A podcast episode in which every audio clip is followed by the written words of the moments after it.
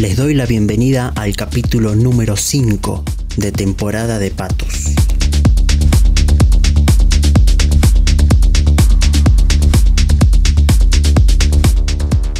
Durante la semana me estuve descargando música que hace rato que no escuchaba, discos que me gustan y los escucho por internet, por YouTube. Pero no los tengo en mi computadora y tenerlos ya fijamente me da la oportunidad de escucharlos cuando quieran, sin necesidad de entrar en internet, cosa que me encanta porque estoy todo el día ahí. Pero los puedo usar y me sirve para... Tengo una forma muy rara de pensar la música últimamente porque este programa me está haciendo que mi mente, mi cabeza, mi imaginación esté tratando de crear cositas eh, como que mis flashes... Yo soy de decir muchas pelotudeces cuando estoy hablando, muchas giladas. Y como hablo mucho y como consumo un montón de contenido de entretenimiento de cualquier cosa. Pero últimamente me está pasando con temporada de patos que muchísimas cosas que digo, que, que escucho, música, digo, esto lo podría poner en el programa. Esto sí, esto no, y lo empiezo a editar en mi cabeza, lo empiezo a poner, e incluso cuando escucho un tema digo, este tema podría ir después de tal cosa, capaz que en un capítulo dentro de tres o cuatro lo puedo poner porque ya me repetí hace un capítulo atrás o algo. Puse un tema de este artista o algo parecido y que los escucho en otro momento. Quizás para otra ocasión y creo que de a poco voy abarcando y abriendo un poco mi cabeza con la imaginación gracias a temporada de patos, así que Espero que les esté gustando las cosas que voy metiendo en, en este rato que dure el programa. Porque la verdad que nunca me pongo un objetivo. Sí mencioné en el capítulo anterior y en el anterior, en el número 3, lo, lo, confirmé en el número 4, que iba a tratar de hacer los capítulos un poco más largos. La música la, la pienso bastante. No pongo los temas porque realmente me gustaron o porque tenían que ir por alguna cosa en particular en este programa. Estoy promediando en alrededor de 3 o 4 canciones y elegir es difícil. Escucho tanta música durante todo el día, toda la semana, que voy seleccionando y quizás a último momento digo este, este y este y este. Porque me parece que están buenísimos y listo, ya está, lo meto y lo voy acomodando después en la edición.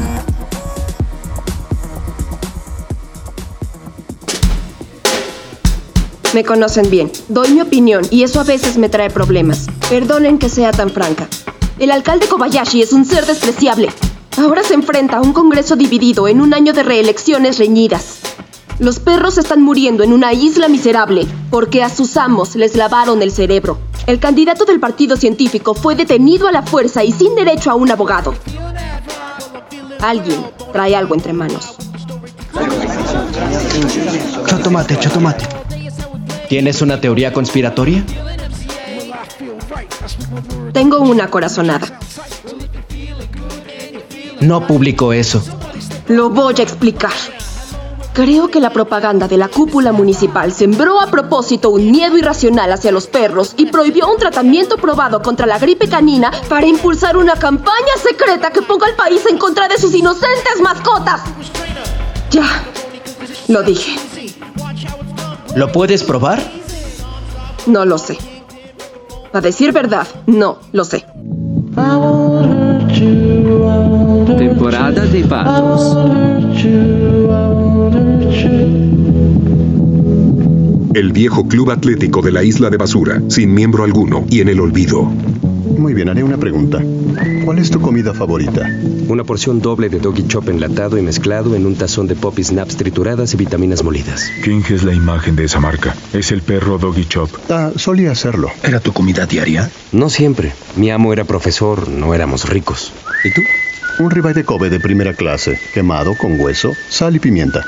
Wow. Era mi cena de cumpleaños. Cada año. La mía es la salchicha caliente estilo yakitori. El vendedor me guardaba una los días de juego. ¿Mm? ¿Duke? Helado de té verde. Mi ama adoraba lo dulce, tal vez lo heredé de ella. Sí oyeron el rumor, ¿verdad? Sobre Doggy Chop. Es mi marca favorita. ¿Cuál rumor? Pues que quebraron. Ay, no. ¿Doggy? ¿Doggy Chop en serio quebró? ¿Y qué hay de ti, Chief? ¿Cuál es tu comida favorita? ¿La mía? me da igual, desechos, basura, desperdicios. Ya me acostumbré a eso. Mm. Sí, Desde luego, no siempre fui callejero. Espera, ¿qué dijiste? Dije que desde. Dije que no siempre fui un perro. serio? ¿Desde cuándo? Cuéntanos. Toda mi vida he sido perseguido por los de la perrera. No soy fácil de atrapar. Solo tengo tres capturas en mi registro, en las cuales me llevaron a la perrera. Las dos primeras veces escapé en menos de un día. Pero en la tercera, me adoptaron antes de que pudiera terminar de cavar el túnel de escape. Era una familia grande. Cinco niños, ya tenían otros dos perros, así que me metieron en la parte trasera de una camioneta y me llevaron a la mitad de la nada. Pasto, árboles, alberca, dibujos animados, como sea. Una semana después, muy temprano, el más pequeño llamado Toshiro me despertó a las seis y cuarto con mucha vida, muy ilusionado, y trató de acariciarme. No me hizo nada malo, él solo quiso ser amistoso. Y al parecer, yo lo mordí tan fuerte que casi le arrancó la mano. Sangre por todo el piso de la cocina. Lo llevaron a la sala de urgencias y a mí me encerraron en el cobertizo con las luces apagadas. Eso me dio tiempo para pensar. ¿Qué pasó? ¿Por qué hice eso? Hasta el día de hoy. No tengo idea. Yo creo que me asustó. Yo muerdo. Esa noche, una anciana, que debió haber sido la abuela, me llevó un gran tazón de chili hibachi hecho en casa. Me gusta pensar que lo cocinó para mí, pero quién sabe, tal vez solo fueron sobras. En fin, es la mejor comida que yo haya probado. La anciana me dio un gran tazón de chili. ¿Y después de eso qué pasó? Cabé y escapé por la mañana, salté a un camión de volteo y así llegué a Megasaki. Siempre fui un callejero. Afrontémoslo.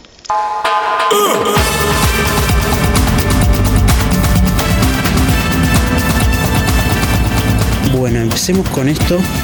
Capítulo 5. Temporada de Patos. Estamos en 1114.com.ar. También se pueden descargar la aplicación.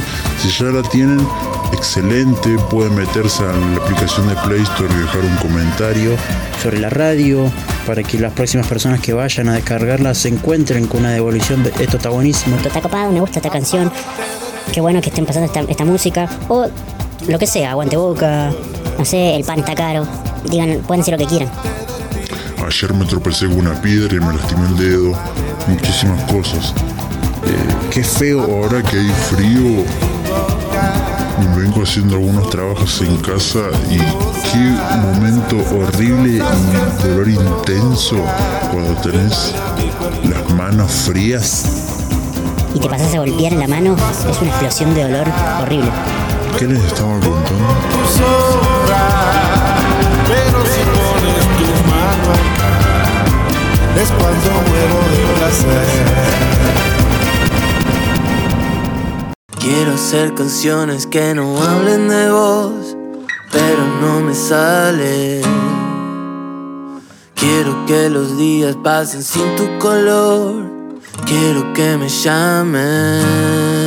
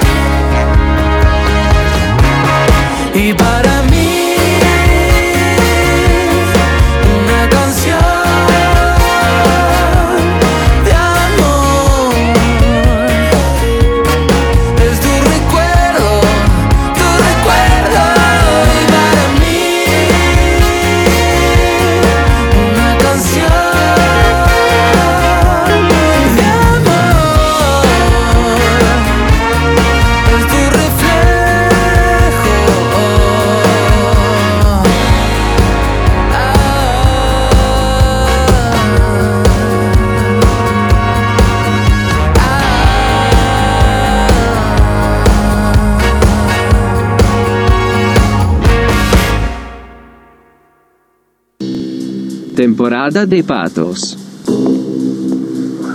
Shelly, he estado pensando mucho en el futuro y de qué modo avanzar en el mundo. Estuve leyendo, viendo la tele y se hizo la luz. ¡Boom! El secreto del éxito. Las personas bellas consiguen todo lo que quieren.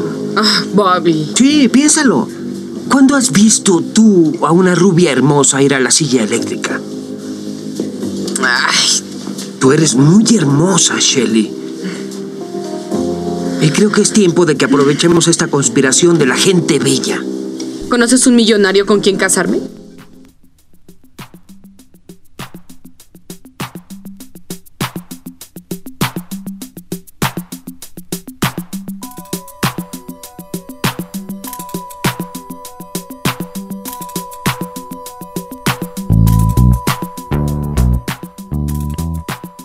Los Simuladores es una serie de televisión argentina cuya trama gira en torno a la vida de cuatro socios que, mediante operativos de simulacros sofisticados, resuelven los problemas de gente común. La serie se emitió en Argentina por el canal de televisión Telefe en dos temporadas, la primera en 2002 y la segunda en 2003. Obteniendo altísimos niveles de audiencia, este acompañamiento del público le valió a la serie la obtención del premio Martín Fierro de Oro 2002, entregado por Aptra. Debido al éxito se realizaron cuatro remakes en Chile, España, México y Rusia.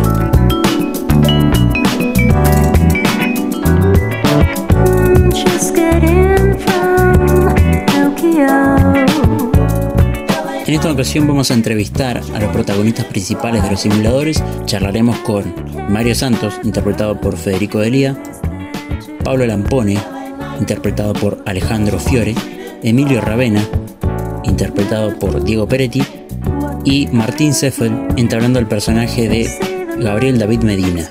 Y el quinto testimonio que tendremos es de su director, Damián Cifrón.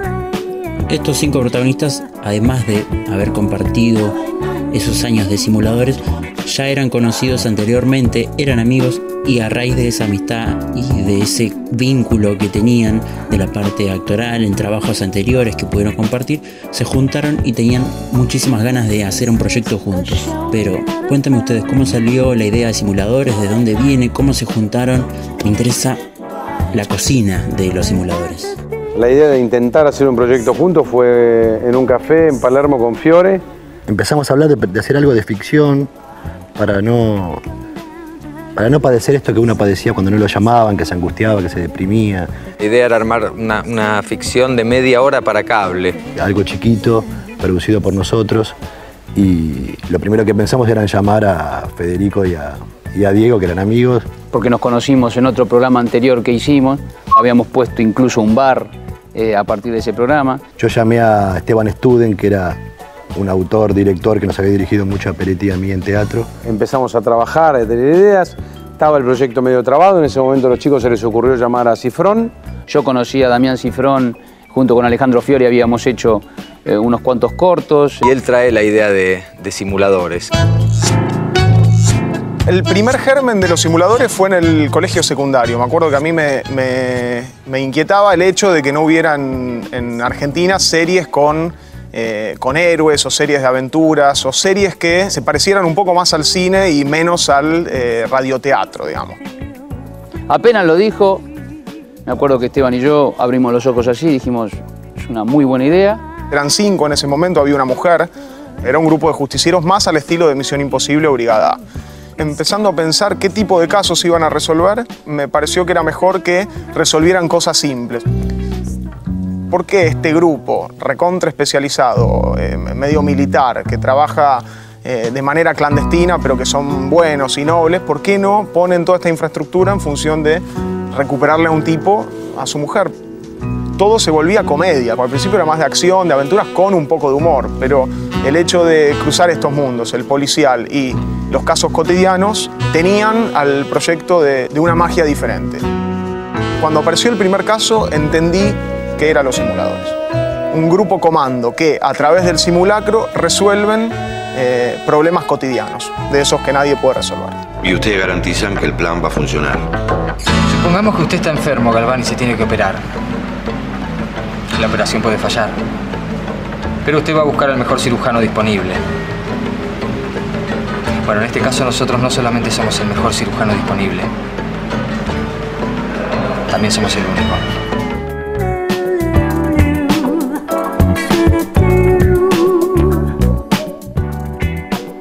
Yo confieso que soy muy fanático de la serie y las veces que lo he visto, muchas veces repetido, se nota que pareciera que los personajes están hechos para ustedes, los actores, que fueron escritos especialmente para ustedes. Uno intenta quizás poner la cara de otros actores muy famosos que podrían haber interpretado también el papel tan bien como ustedes, pero cuando pone la cara en el personaje hay algo que no se sabe si hubiera sido el mismo éxito.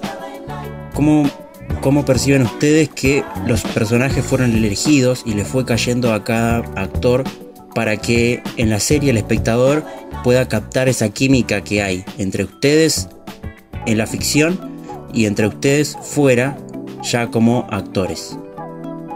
Yo creo que Damián como que nos sacó una fotografía un poco de los cuatro. Tenía muy claro que eran, co- eran como un cuerpo humano el- el- los simuladores. Fede era la cabeza, Peretti era el espíritu, Fiore era la fuerza y yo era el corazón. Era un equipo en donde cada uno era una parte, eh, importaba el todo, eran cuatro jefes. Entonces todos los personajes tenían una gracia esencial, muy linda para actuar.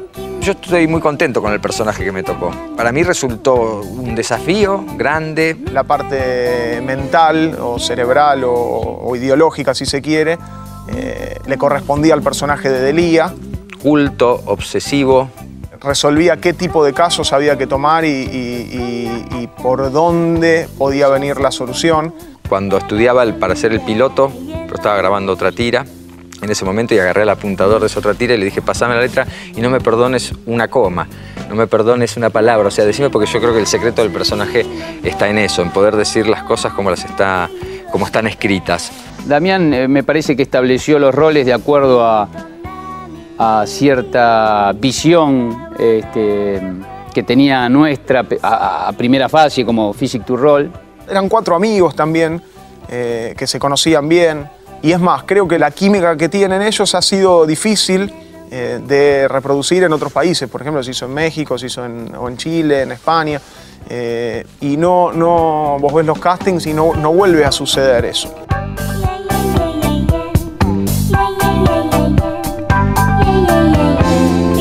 Magic.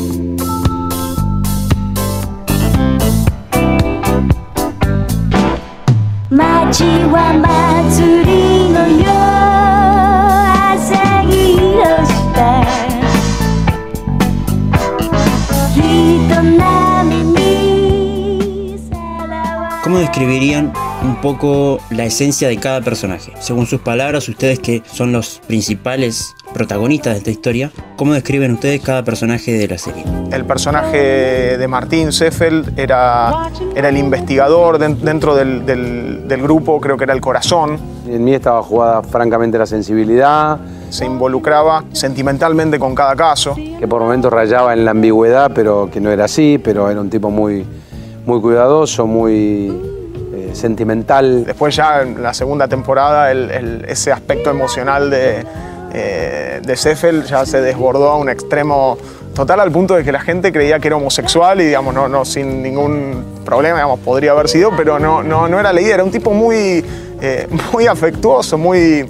eh, Cursi en un punto. le dimos rienda suelta a ese, eh, a ese costado y creo que el, el personaje creció mucho y bien. Jugó con algo que, te- que teníamos muy a favor nosotros, que tenía que ver que nos conocíamos mucho.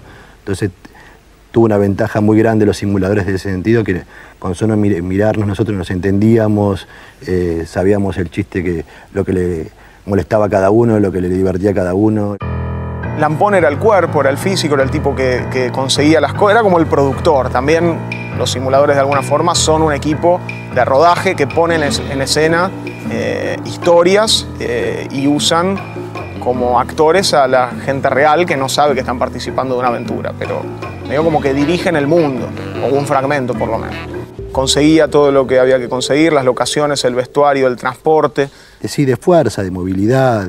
En mi día de cómo empezaron, el personaje de Lampone era un, un tipo que manejaba eh, ambulancias, conocía perfecto la ciudad y conocía cómo llegar de un lado a otro en el menor tiempo posible. Entonces era un tipo que tenía conocimiento técnico, directo, físico de la vida. Y a mí me, puso el de Ravena, que es el, espíritu creativo del equipo. Le aportaba la magia, le aportaba eh, ese elemento que todos los seres humanos tenemos, pero que es intangible. En las pequeñas escenas en donde espiábamos la vida personal de los simuladores, eh, que se, dio más en el segundo ciclo, eh, Ravena era un personaje que, establecimos con Damián que no, no se angustiaba por nada, que eso ya es un personaje muy raro porque la actuación se basa en el conflicto, en conflictos a resolver. Este no tenía conflictos, era perfecto, no se angustiaba, vivía con tres mujeres, eh, y no eran tres mujeres así chabacanas, sino eran tres mujeres, una eh, sabía piano, la otra sabía idiomas, no se peleaban entre ellas, era muy gracioso eso, y no tenía angustia, nunca, nunca lo vas a ver a Ravena este, sumamente preocupado este, por algo existencial. Estaba todo el operativo preparado y llegaba él, haciéndose pasar por Máximo Cosetti, vestido de, de lo que fuera, de arqueólogo, de médico, de mimo. Y modificaba todo, es como vos decías, bueno, acá empezó algo, acá está pasando algo, estamos en acción. Cosetti, le presento a los dueños de casa. Buenas noches. ¿Qué tal? Hola. ¿Qué tal? Yo soy el del cumpleaños. Ah, bárbaro. Escúchame, cumpleaños, ¿dónde están las sartenes de acero para pescado? No tenemos sartenes de acero para el pescado. ¿Y yo cómo voy a cocinar entonces? Bueno, nosotros pensamos que usted traía sus propios elementos. Que yo traía mis propios elementos. A mí me pagan dos mangos y yo tengo que traer mis propios elementos. ¿Podemos hablar de esto después, Cosetti? Por eso no me hagan hablar entonces. ¿eh? En principio, no nos falta el respeto. Yo a usted lo estoy tratando bien. Ah, bueno, muy bien. Entonces metete tu cumpleaños en el orto, pelotudo redomó.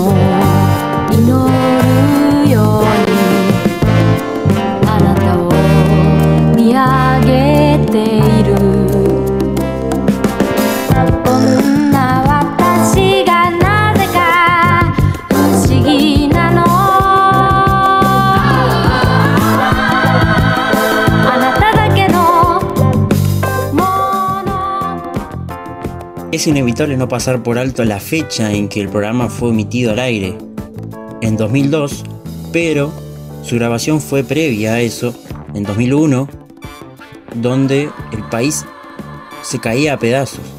¿Cómo fue rodar una serie tan expuesta en el público, en la calle, en medio de un país en crisis? Cuéntenme ustedes cómo es hacer una obra, por lo que uno pudo averiguar, de mucha logística, de mucho guion, de mucho presupuesto, de mucha movilidad, de mucha gente trabajando para que cada capítulo sea una obra, cómo fue crear simuladores en un contexto como el que había del 2001, 2002 y 2003. Estábamos grabando el tercer capítulo, capítulo de los mexicanos.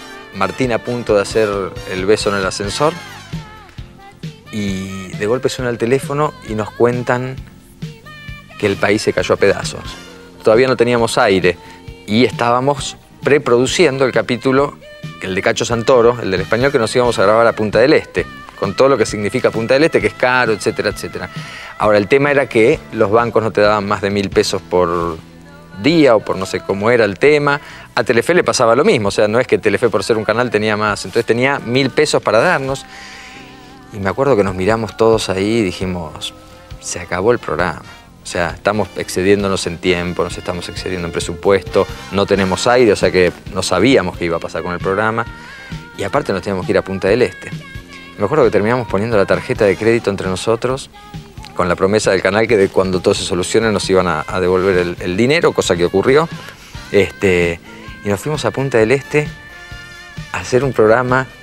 Era un delirio lo que fuimos a hacer. O sea, yo puedo explicar hasta un punto por qué funcionó o por qué gustó. Me parece que la estructura del programa son como 24 películas.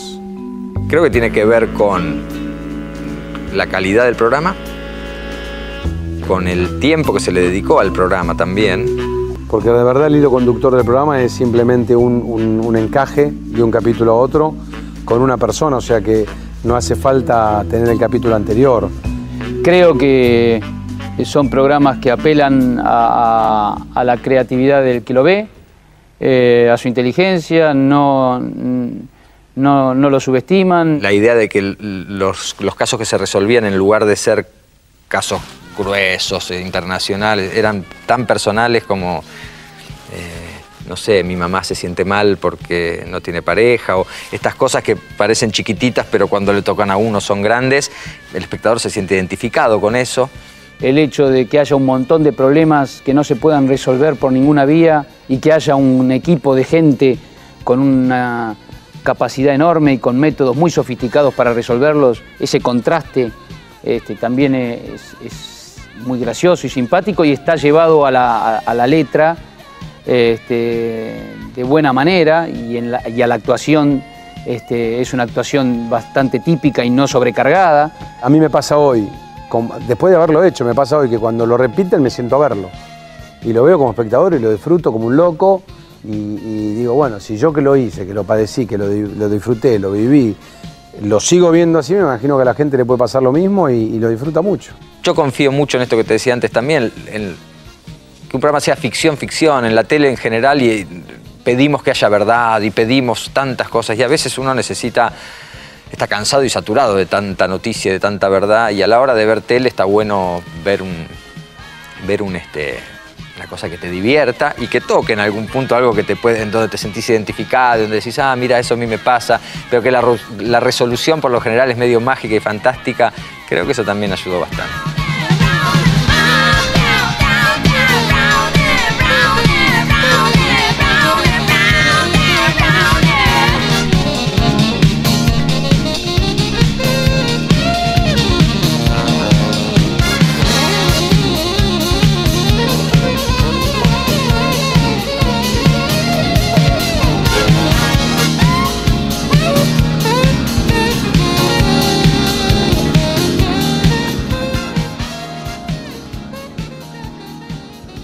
Lo largo de la serie, el espectador va captando información acotada, pero quizás justa, sobre cada uno de los personajes en su vida privada. Casi como un misterio a lo largo de las dos temporadas, uno conoce lo justo y necesario de cada personaje, siente la necesidad de saber más, pero quizás al mismo tiempo no hace falta porque lo importante es lo que hacen ellos como simuladores. ¿Cómo sienten ustedes que se logró eso y que funcionó? Yo creo que la vida de estos cuatro tipos estaba bueno que estén contados desde el punto de vista profesional. Creo que la, vida personal de ellos no hubiera sumado. Creo que los pequeños detalles que se fueron contando sumaron, pero me parece que fueron puestos con cuentagotas y estuvo bueno eso. Lo que se viera de ellos en la intimidad tenía que ser tan extremo o tan significativo como lo que, a lo que se dedicaban. No podía ser algo naturalista. Apenas veíamos que se, producía un problema eh, de orden muy normal de pareja con los simuladores, eh, el, programa eh, este, se vaciaba. Más bien había una sensación de que eran como personajes de la imaginación, ellos. Sí, eran personajes que no existen y al mismo tiempo cambian todo.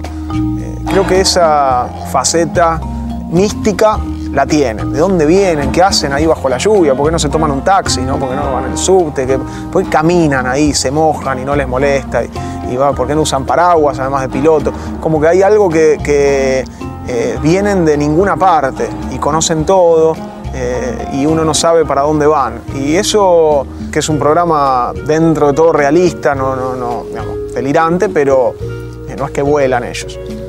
Es verosímil dentro de todo. Pretendía hacerlo en, unos cuantos casos. Eh, pero bueno, cre- creo que eso es un rasgo natural, inconsciente, y me pareció bien conservarlo así.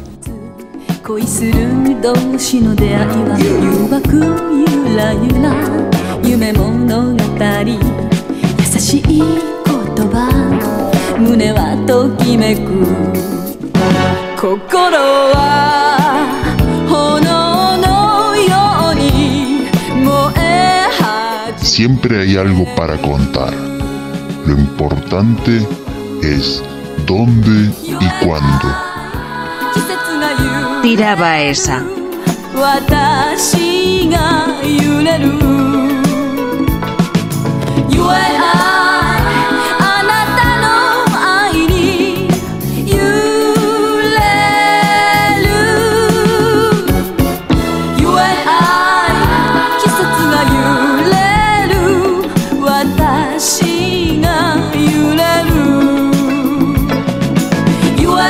temporada de patos.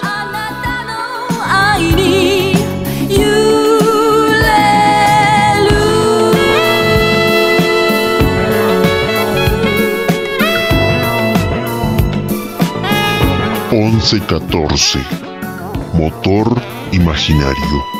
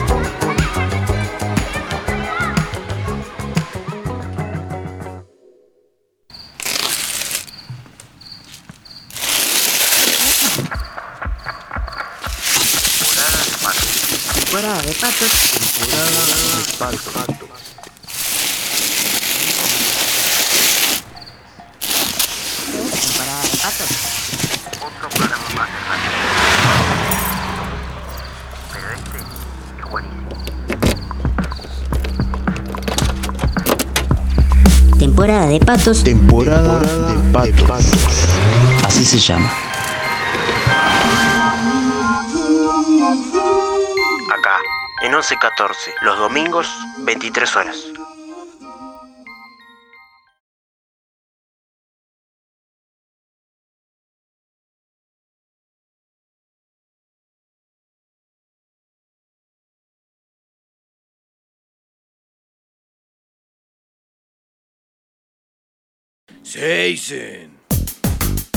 Sigan escuchando 1114.com.ar o en la aplicación de Play Store 1114.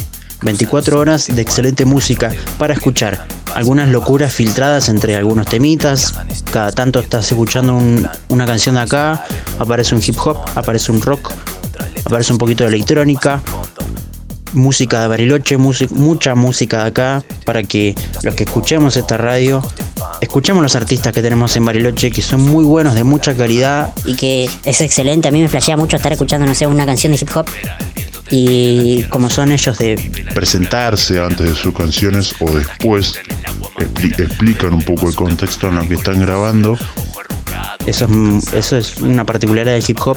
que el rock no tiene, como que hip hop intenta describirte el entorno en el que están a veces con quién están grabando, el estudio, el año, eh, los productores, su nombre, el nombre del disco. Y cuando estoy escuchando un temazo y dicen 2007, Bariloche 2009, Es, es- es loquísimo porque son temas de 15, 10 años, y también da a entender que hace muchos años que Bariloche tiene ex- calidad de artista. artistas. Quizás la calidad del sonido de grabación por las dificultades de la ciudad o del momento de los artistas se entiende y se siente una falta de, de- quizás de que este tema suene totalmente en un estudio en Londres grabado y remasterizado por una consola super mega tecnológica, pero también Así como yo hago este programa grabando todas mis voces desde WhatsApp, editando en mi computadora y escuchando música, también hay un montón de artistas que con un micrófono totalmente simple, una computadora, que puedan tener un programa para grabar y otro para editar, ya pueden hacer su canción. su tema, se graban las guitarras, se graban las baterías y después difunden como todos hacemos, como lo hago yo, entre amigos, entre gente en la que quiera escuchar. y preste el oído un rato para bancar lo que pasa acá en Bariloche. Es una ciudad muy loca, pero que pasan un montón de cosas. Y en 1114 se trata de ponerle oído y ponerle play a muchas cosas para que también esos artistas y la gente Consuma un poco de cosas más terrenales y que también se empape del entorno artístico que hay en la City.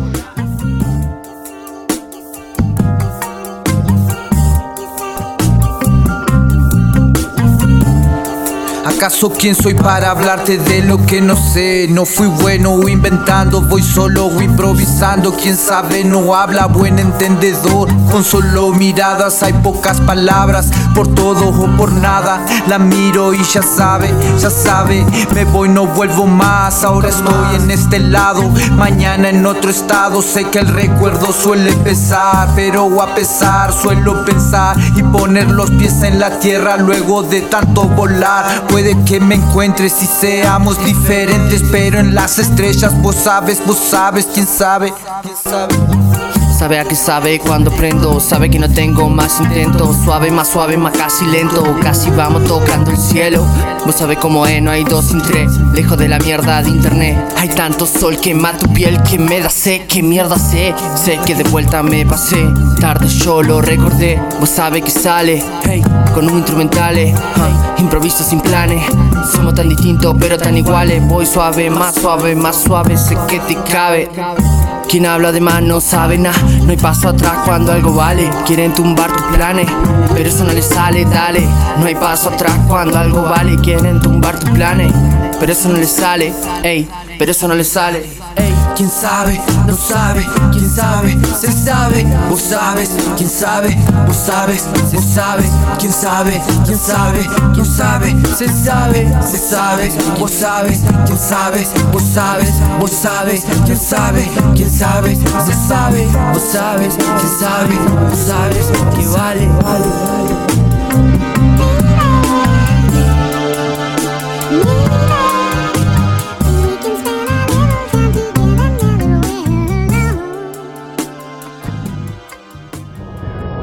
Esto no es real y el mundo real está en otro lugar.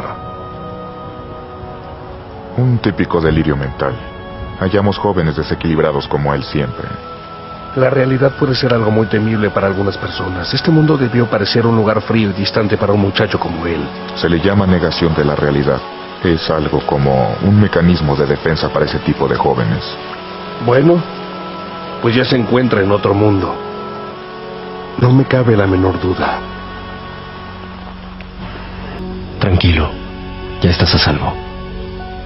Cierto. Tú me salvaste.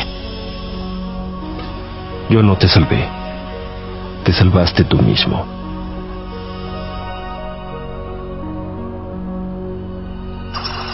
Temporada de patos. No estás solo.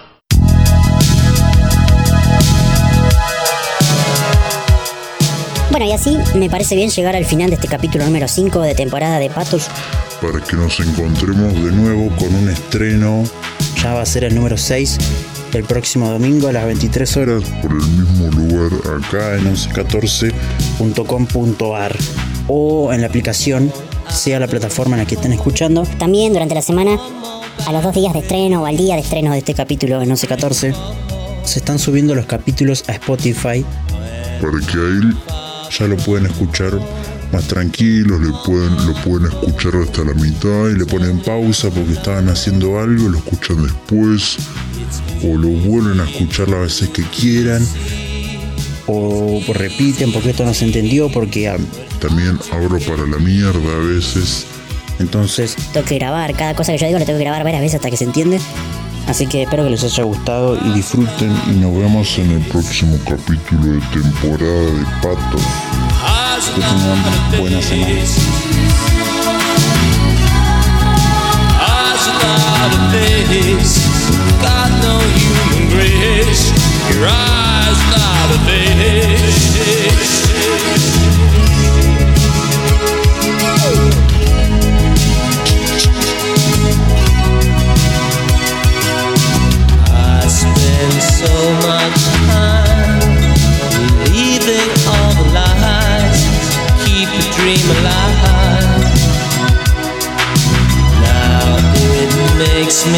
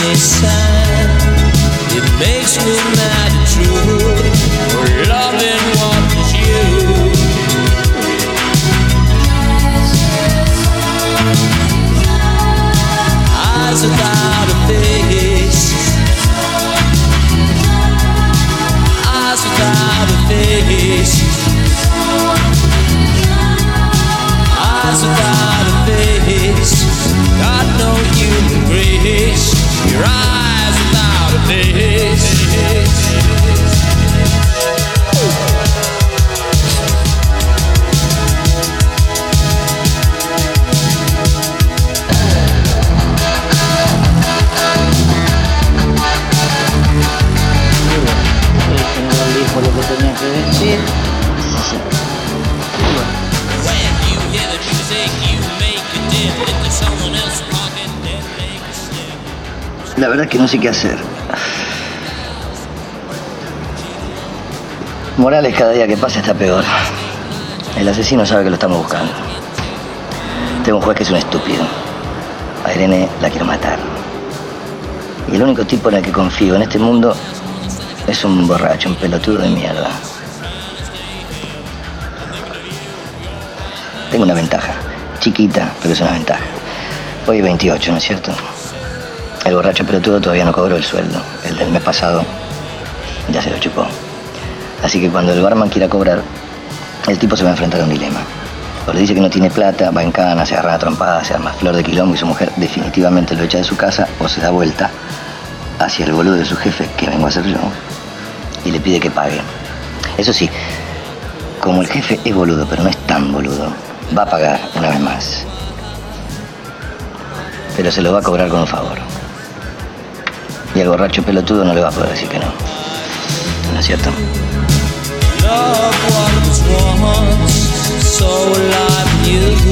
Temporada de patos. 11-14. Motor imaginario.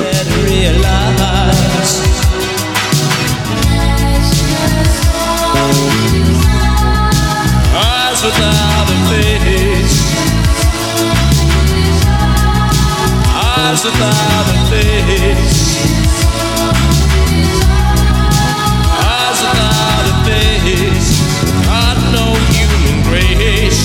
rising out of waste, such a human waste.